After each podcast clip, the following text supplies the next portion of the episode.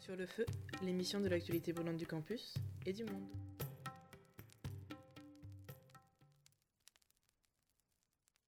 Bonjour, bonsoir à toutes et à tous.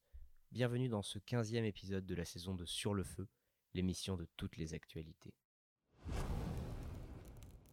C'est Alexandre qui vous parle et avec Arthur, on accueille aujourd'hui pour sa première émission Enora. Bonjour Enora. Bonjour. Alors aujourd'hui, émission spéciale Russie en Ukraine. C'est le dernier épisode avant les vacances. Alors pour ce qui est de l'actualité étudiante, on ne parlera que de la semaine des arts. Arthur. Oui, la Semaine des Arts, qui du coup est un des plus grands événements organisés par le BDA, ce sera en fin d'année, en toute fin d'année, puisque ça commencera la semaine du 10 au 15 avril 2022. Mais avant ça, vous avez une autre date importante. Si vous êtes artiste en herbe à Sciences Po, vous pouvez remplir actuellement un document disponible sur les réseaux sociaux du Bureau des Arts qui vous permet de candidater pour être exposé, si vous faites des œuvres graphiques par exemple, pour être exposé dans le hall d'entrée. Ce sera du coup le 15 avril. La date limite pour rendre vos projets est le 18 mars. Et au-delà de ça, la Semaine des Arts rassemblera du coup un ensemble d'événements qui seront des ateliers, des conférences, des expositions également, euh, c'est également des œuvres théâtrales. Donc un large panel auquel les étudiants pourront largement prendre part. Et du coup, si vous êtes intéressé, si vous êtes des artistes en herbe, nous vous encourageons à y participer. Mais l'actualité urgente, c'est évidemment l'invasion de l'Ukraine par la Russie. À l'heure actuelle, les informations sont parcellaires, incomplètes, parfois contradictoires. À l'heure où nous enregistrons, ce jeudi 24 février à 16h50, l'Ukraine est aujourd'hui la cible d'une invasion généralisée de la part de la Russie, qui aujourd'hui, à l'heure actuelle, s'approche dangereusement de Kiev. Les combats font rage autour de l'ancienne centrale de Tchernobyl.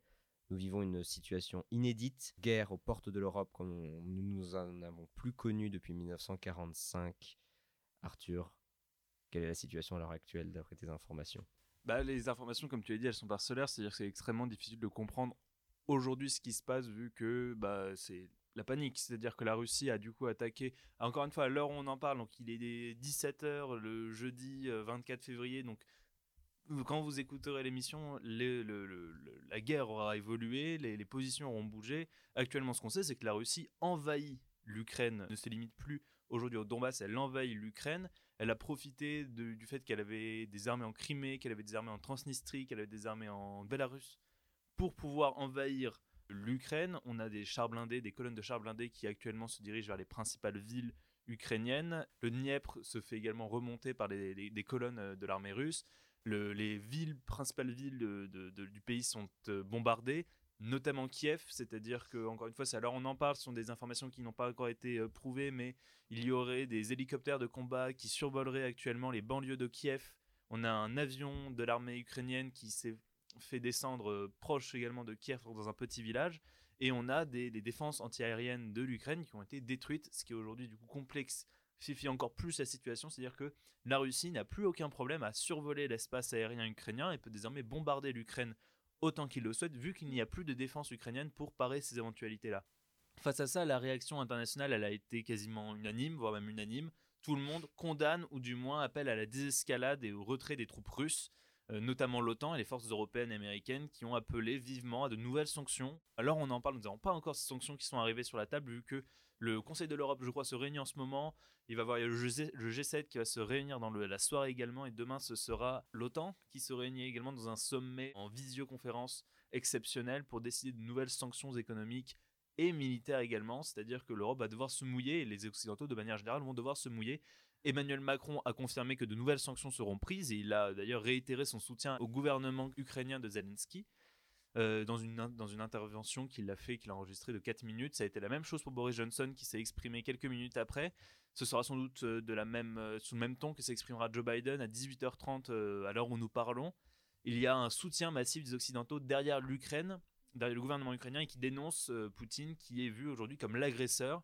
Et c'est Poutine qui d'ailleurs se retrouve très usé sur la scène internationale parce que même la Chine, l'habituel allié de la Russie, sans dénoncer toutefois l'attaque, n'a décidé de ne pas soutenir le président russe actuellement. Donc c'est une situation extrêmement compliquée et qui va bousculer le jeu géopolitique actuellement mondial. Oui, et malgré tout ça, euh, Poutine assure de, de ne pas vouloir d'occupation de l'Ukraine, mais seulement sa démilitarisation et sa dénazification.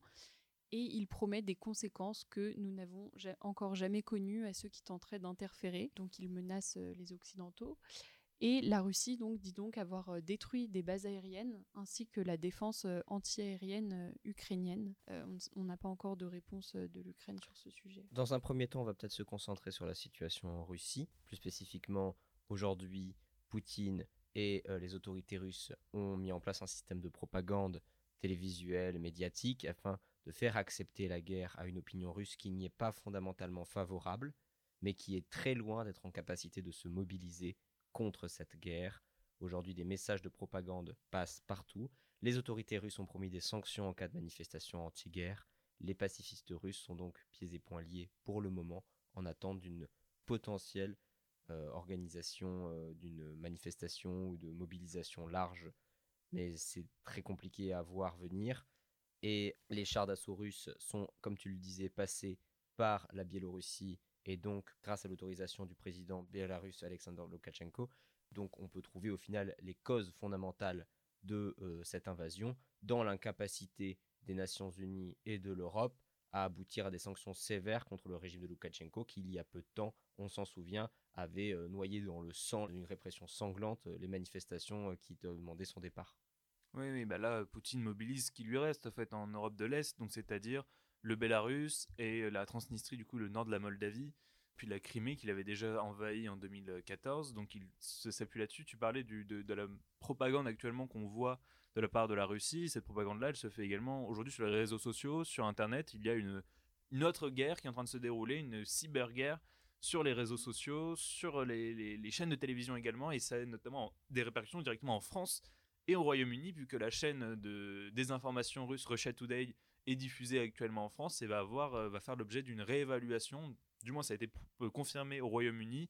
Le CSA a également pris des dispositions et s'assurer que si euh, le, Russia Today continue à être un organe de propagande pour le Kremlin, celle-ci se verrait sans doute interdire le droit de diffuser. Donc il y a une autre bataille qui est en train de se jouer également, c'est une bataille de l'influence. Et c'est extrêmement important car on sait que, et on va sans doute en parler après, mais le soutien ou non à la Russie, c'est quelque chose qui est extrêmement tendu dans l'opinion publique. En France, il y a des acteurs politiques, même si on en reparlera après, euh, pour l'instant, tous les acteurs politiques se sont montrés défavorables à la Russie. On a une partie de la population qui ne s'y opposerait pas, et c'est la même chose qu'on observe par exemple aux États-Unis, où une partie des républicains se rangerait potentiellement derrière un non-affrontement à Poutine, ou du moins un non-alignement des États-Unis sur une ligne de, de protectionnisme qu'on pourrait avoir de la part des États-Unis qui deviendrait un État non aligné.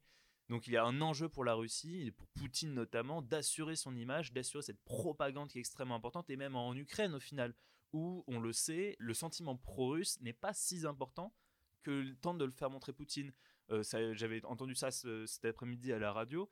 Avant l'annexion par la, la, Russie de la Crimée, les partis pro-russes en Crimée étaient minoritaires, voire même marginales, un sentiment pro-russe était extrêmement faible. Aujourd'hui, si on pourrait penser que la Crimée se veut majoritairement acquise, ou du moins c'est le bruit qui courait, se veut majoritairement acquise à cause de la Russie, c'est parce qu'il y a eu un, énorme effort de propagande sur la Crimée pour justement maintenir une chape de béton importante. Ouais, on, parle souvent d'une Ukraine qui serait principalement russophone.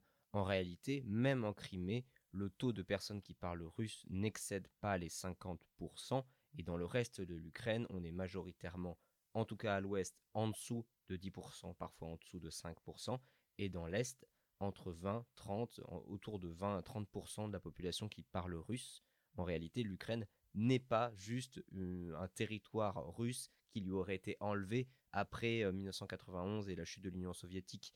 Même si ça reste un souvenir douloureux pour de nombreux Russes, la réalité c'est que l'Ukraine dispose d'une autonomie, dispose en soi euh, de, on appelle ça, euh, d'une souveraineté légitime, c'est un État-nation et on ne peut pas juste résumer ce problème en disant que la, Russie récupérait ce qui, est, à elle. En réalité, la Russie est véritablement dans une, dans une tentative euh, de, hégémonique, de conquête d'un territoire qui ne lui appartient pas et qui n'a pas à lui appartenir. Oui, c'est plutôt un prétexte en fait, euh, que ce soit les affiliations, possibles affiliations de l'Ukraine avec la Russie ou encore sa volonté d'intégrer l'OTAN sont plutôt des prétextes pour la Russie euh, pour envahir, euh, pour envahir l'Ukraine. Oui. Donc là, après avoir un peu parlé de la Russie, on va plutôt se concentrer sur l'Ukraine, sur la situation en Ukraine. Le président ukrainien Zelensky euh, aujourd'hui, à l'heure actuelle, est en train d'expliquer qu'il y a des combats autour de Kiev pour prendre Kiev, donc il confirmerait les rumeurs d'avions et d'attaques qui seraient autour de, Kiev. Il a, Kiev a imposé un couvre-feu à sa population, euh, tandis que des explosions ont été entendues à Kiev et dans la plupart des autres grandes villes du pays. Donc aujourd'hui, si il n'est pas impossible qu'avant la fin de la semaine, voire avant la fin de la journée, le pouvoir ukrainien soit définitivement tombé sous le giron russe. Moi, j'aimerais poser la question autour de l'Ukraine, la question des sanctions. Parce que de nombreux responsables politiques ont mis en avant l'idée que ça fait des années que la Russie a des sanctions. Euh, après 2014 et la, prise de la Crimée, la Russie a subi des sanctions économiques. Est-ce que ces sanctions été efficaces? Visiblement, la réponse là, elle est évidente, elle est non.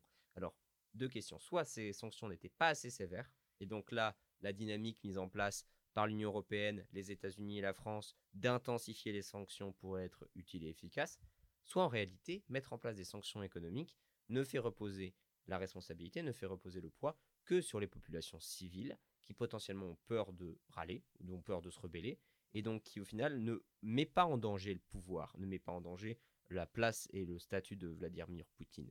Mais donc à côté de cette question-là, si et si les sanctions ne sont pas efficaces, quel autre modèle de contre-offensive à l'offensive de Poutine euh, en Ukraine pourrait être mis en place bah déjà, ce que j'avais entendu ce matin à la radio, c'était que euh, la Russie euh, s'en fichait un peu des, sanctions de, des États-Unis parce qu'ils n'avaient pas beaucoup de liens économiques avec eux, mais qu'ils étaient beaucoup plus sensibles aux, sanctions que pouvait imposer l'Union européenne. Sauf que l'Union européenne met un peu de temps à se décider pour se coordonner les, sanctions, quand même, quand ont été prises en 2014, donc c'est-à-dire quelle date C'était il y a 8 ans maintenant. Euh, la Russie, elle a dû trouver des moyens, en fait, pour euh, pouvoir continuer à se financer. Alors, on le dit aujourd'hui, donc c'est quelque chose. Grosso modo, les sanctions qui ont déjà été prises pour l'instant, c'est des sanctions pour toucher au porte-monnaie russe et notamment chez les oligarques russes. Euh, notamment au Royaume-Uni, par exemple, les comptes des, des grands, de trois grands oligarques russes ont été gelés et ils étaient des fournisseurs d'armes pour l'armée russe. Et euh, c'est pareil pour des grandes entreprises russes qui du coup ne peuvent plus accéder au marché européen. Donc pour l'instant, on vise le portefeuille. Les premières sanctions là, ça va être de euh, geler les visas euh, des ministres et des hommes politiques russes, par exemple. C'est l'une des grosses sanctions qui est mise en avant. Et donc aussi potentiellement de récupérer l'argent qui est sur leur compte, les comptes des, ministres et des hommes d'État russes, que ce soit en Suisse, potentiellement au Luxembourg. C'est des solutions qui sont envisagées. Puis il y, a de la dette aussi. Les, Russes se sont financés, ont besoin des, fait des emprunts en Europe pour se financer, pour pouvoir renflouer les caisses qui ont été massivement euh, après la chute du mur de, après la chute du bloc soviétique. Donc la Russie, elle a vraiment pour le coup, le, les poids économiques va être assez conséquent. Mais il y a une chose qu'on doit se rendre compte, c'est que la Russie, elle a déjà été pénalisée économiquement par l'Union européenne en 2014. Elle a dû trouver depuis un nouveau modèle. Elle a la chance désormais pour elle d'avoir un nouvel allié qui est la Chine, d'avoir de nouveaux partenaires économiques qui ne sont plus sous le giron occidental. Et du coup, on se retrouve aujourd'hui avec une Russie qui pourrait potentiellement bah, survivre en fait, grâce à d'autres alliés. En fait.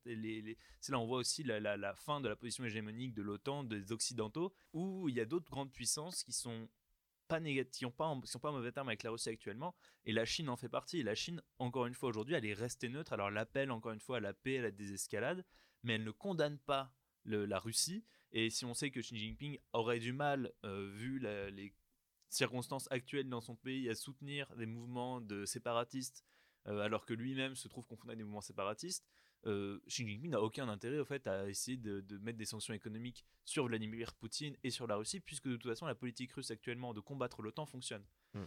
La Russie vient de promettre une réplique sévère aux sanctions de l'Union européenne qui devait être prise à son encontre, assurant que celle-ci n'empêcherait pas l'assistance de Moscou aux séparatistes dans la guerre contre l'Ukraine. Le ministre russe des Affaires étrangères, dans un communiqué, a affirmé que conformément au principe de réciprocité qui est à la base du droit international, nous prendrons des mesures de rétorsion sévères, probablement, cible-t-il, le marché du gaz, la Russie tenant en soi l'Europe en otage avec les réserves de gaz russes et les gazoducs. C'est 40% de la consommation de gaz en Europe, 40% du gaz que nous consommons vient de la Russie. Et euh, à court terme, ça a été confirmé, l'Europe n'a pas moyen de se fournir autrement qu'en gazeuse. Alors là, vu comment c'est parti, le gazeuse va être coupé euh, d'ici très, très peu de temps. Ce sera une des premières sanctions qui va arriver. On savait déjà que l'Allemagne, par exemple, avait euh, coupé le Nord Stream 2, qui était un projet de gazoduc très important qui devait permettre de fournir l'Allemagne en gaz. C'était quelque chose qui était extrêmement dur parce qu'on le sait aujourd'hui, on est les pays européens sont confrontés à une, explosion des prix des carburants et des matières premières. À rajouter à ça sur la facture, ça va être extrêmement lourd pour des pays qui sont touchés actuellement par la crise du Covid et qui doivent se relancer économiquement. Ça avait été un geste très fort de la part de l'Allemagne de renoncer au Nord Stream 2. Mais actuellement, l'Europe n'a pas moyen de se euh, en, en gaz. Pardon. Euh, construire des terminaux coûte extrêmement cher et surtout ça prend énormément de temps. La France en a un, mais l'Allemagne n'a pas de nouveaux terminaux de gaz, du coup ne pourra pas se faire alimenter en gaz autrement. Donc ça va être tous les enjeux qu'il va y avoir derrière. Il va y avoir des conséquences directement sur les populations européennes, sur notre modèle productif. Et on commence à le voir avec euh, les, bourses qui se sont euh, écroulées ce matin après l'annonce de l'entrée en guerre de la Russie. Euh, l'explosion également du prix des matières premières. Le baril de pétrole a atteint des niveaux qu'il n'avait plus atteint depuis 2014. L'aluminium, je crois, a atteint un niveau record. Aujourd'hui, le prix de l'aluminium a atteint un niveau record. Et le blé, évidemment, pour ceux qui ne le savent pas, l'Ukraine a longtemps été surnommée le grenier à blé de l'Europe et de l'URSS pendant une longue période. Pour une bonne raison, c'est le quatrième exportateur de blé au monde. C'est un champ géant qui euh, peut tomber désormais dans les mains de, Poutine. On va peut-être passer maintenant à la situation en France vis-à-vis de cette crise ukrainienne. Euh, déjà peut-être à la réaction de Macron. Du coup, Emmanuel Macron a répondu euh, lors d'une intervention télévisée qui avait été enregistrée, une intervention de 4 minutes, pour euh, confirmer hein, son soutien euh, au gouvernement ukrainien, à Zelensky, confirmer également qu'il va prendre des sanctions sans préciser lesquelles. Alors il a parlé de sanctions économiques, industrielles et également militaires. Alors qu'est-ce que ça veut dire militaire C'est est-ce qu'on va rentrer en guerre contre la Russie? On ne le sait pas, mais ça peut passer par différents moyens. Ça peut passer par un soutien armé à l'armée ukrainienne en vendant des armes. Ça peut être aussi également un renforcement de l'OTAN. Ça, ça a déjà été euh, annoncé. L'OTAN va déployer davantage de soldats dans les pays de l'Est, notamment les pays baltes, qui sont menacés eux également par une invasion de la Russie. Je pense à l'Estonie, la Lettonie, la Lettonie, qui sont des pays euh, qui, dont Moscou aimerait bien les voir revenir dans leur giron, même si aujourd'hui ils font partie de l'OTAN. L'OTAN a déployé l'armée, c'est-à-dire qu'il y a vraiment un bras de fer qui vient de se lancer entre les, deux armées, l'armée russe et l'armée euh, des, des, nations occidentales. Mais pour l'instant, on ne sait pas ces sanctions-là. Alors, on va probablement, quand vous vous écouterez cette émission, vous en saurez davantage, vu que les principales instances se réunissent en ce moment, vont se réunir euh, d'ici euh, d'ici vendredi. Donc vous aurez les réponses à ça, mais ce sera probablement dans un premier temps d'avoir des sanctions économiques, euh, vu que se lancer dans une guerre condamnerait totalement la voie diplomatique. Et pour l'instant, la voie diplomatique, bah, elle reste privilégiée, notamment en Europe, qui n'a pas envie de s'effondrer. C'est-à-dire qu'il y a aussi un risque de surescalade, surenchérir trop, fermerait totalement les portes à un possible euh, dialogue qui pourrait s'enclencher, qui pourrait permettre un retrait des troupes pacifiques. Et on sait que c'est plutôt ce qui s'était passé en 2014, même si ça n'avait pas été accompli au bout, mais on était quand même allé dans une situation extrêmement tendue où la guerre avait commencé également avec l'invasion russe dans Crimée et la participation de milices russes dans le Donbass, et ça s'était plus ou moins réglé, même si la situation ne s'était pas terminée, grâce à une voie diplomatique. Donc pour l'instant, cette voie diplomatique, elle reste encore privilégiée. Pour rappeler le message de Macron, parce que je pense que quand même les termes qu'il a utilisés sont importants. Il a dit les événements de cette nuit sont un tournant dans l'histoire de l'Europe et de notre pays.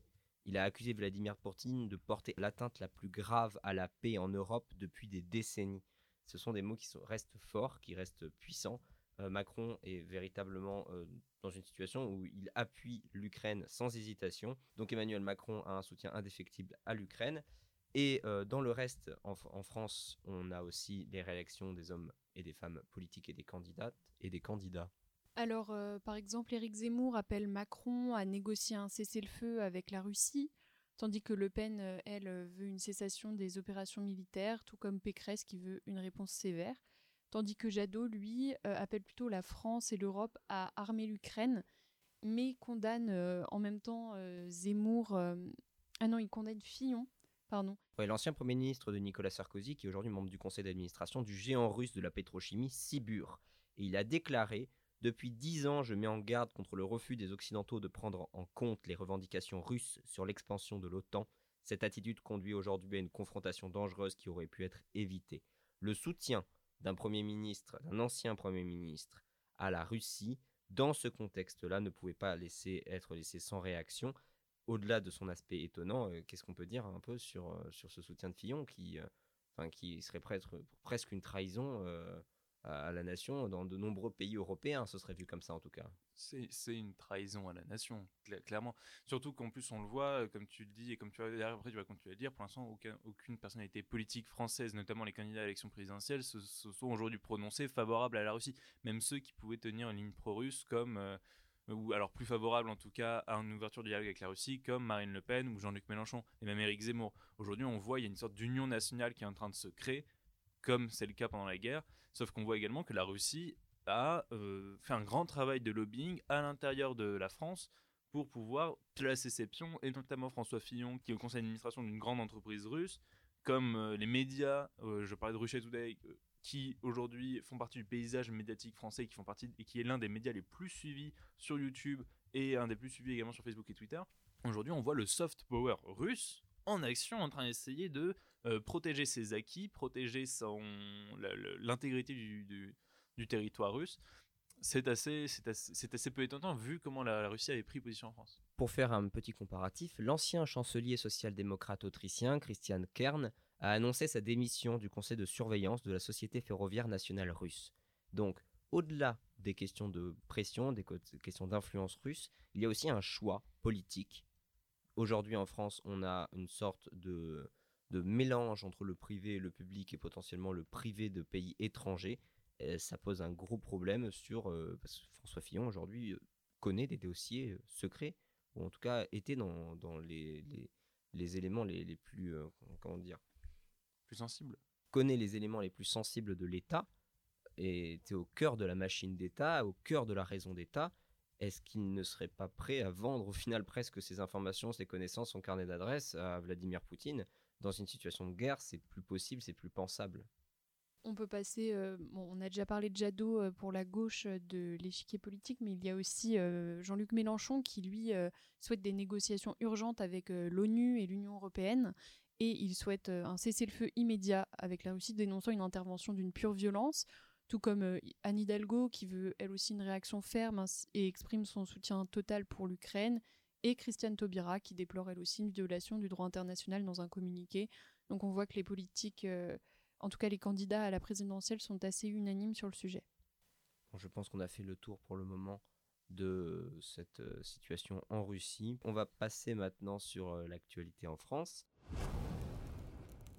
Et, euh, Nora, tu vas nous parler de la campagne de Valérie Pécresse. Voilà, donc sur une note un peu plus légère, une enquête de Libération sortie hier a montré que parmi les adhérents ayant voté à la primaire des Républicains en décembre, euh, il y avait des morts ainsi qu'un chien. Un chien qui a d'ailleurs depuis créé, enfin c'est pas lui qui l'a créé évidemment, un compte Twitter qui s'appelle Douglas. Et donc le parti Les Républicains a dénoncé dans un communiqué une tentative de déstabilisation de la campagne de Valérie Pécresse et Christian Jacob a d'ailleurs euh, demandé à son éric de saisir le procureur de la République. Mais Libération répète qu'ils maintiennent ce qu'ils ont affirmé dans leur enquête parue hier et on peut voir que pour euh, Éric Zemmour notamment, euh, cette affaire-là est une aubaine car cela lui permet de passer devant Valérie Pécresse dans les sondages. Selon le sondage IFOP qui date d'hier à 18h, donc d'hier le 23 février, Éric Zemmour serait à 16% juste derrière Emmanuel Macron, quand Marine Le Pen serait elle à 15,5% et Valérie Pécresse à 14,5%. Donc on voit qu'elle est passée derrière ces candidats-là. Oui, c'est pratique de faire voter des morts, de faire voter des gens qui ne sont plus adhérents. Euh, de faire payer par exemple à des communautés entières leurs adhésions par des chefs de communauté. Ça peut c'est ce qu'on a observé aussi dans l'enquête de libération à Mayotte. C'est ce qui s'est passé. Des, chefs de communauté asiatiques ont, en gros payé à la place des membres de leur communauté des cartes LR pour faire monter, grossir le nombre d'adhérents et potentiellement les votes. Ces pratiques, elles sont connues, elles sont anciennes. On sait que ce n'est pas l'apanage des républicains. Ça a pu se dérouler aussi dans des partis de gauche. Mais aujourd'hui, cette enquête de libération, elle montre qu'on est presque face à un système entier. Pour ceux qui l'ont lu, c'est quasiment un système généralisé qui euh, fonctionne au sein des LR pour maximiser euh, les, euh, les adhérents. Et on peut observer que c'était un petit peu le même système qui avait fonctionné pour certains meetings. On se souvient d'une enquête de Libération ou du, Monde sur certains meetings de Valérie Pécresse pour les régionales, où elle avait fait venir des camions entiers. D'associations qui avaient besoin de financement de la région et même derrière pour des meetings qui n'étaient même pas considérés pour la région, son meeting de lancement pour son micro-parti libre avait été en partie rempli par des personnes qui euh, faisaient partie d'associations qui étaient euh, liées à la région de France qui a besoin de financement et Valérie Pécresse leur proposait, contre ses petites vacances à son meeting, de d'obtenir des financements. Donc on voit l'utilisation des fonds publics. Parfois des gens qui ne savaient même pas qui était Valérie Pécresse ou ce qu'ils allaient voir. Enfin bref, pour les petits gâteaux et pour récolter des fonds. Cette émission touche à sa fin. On vous remercie et on te remercie Enora pour euh, ton premier sur le bah, feu. de rien. merci Arthur. On dit merci à nos auditrices et à nos auditeurs et on vous dit à bientôt sur Radio Germaine. Bisous. Sur le feu, l'émission de l'actualité brûlante du campus et du monde.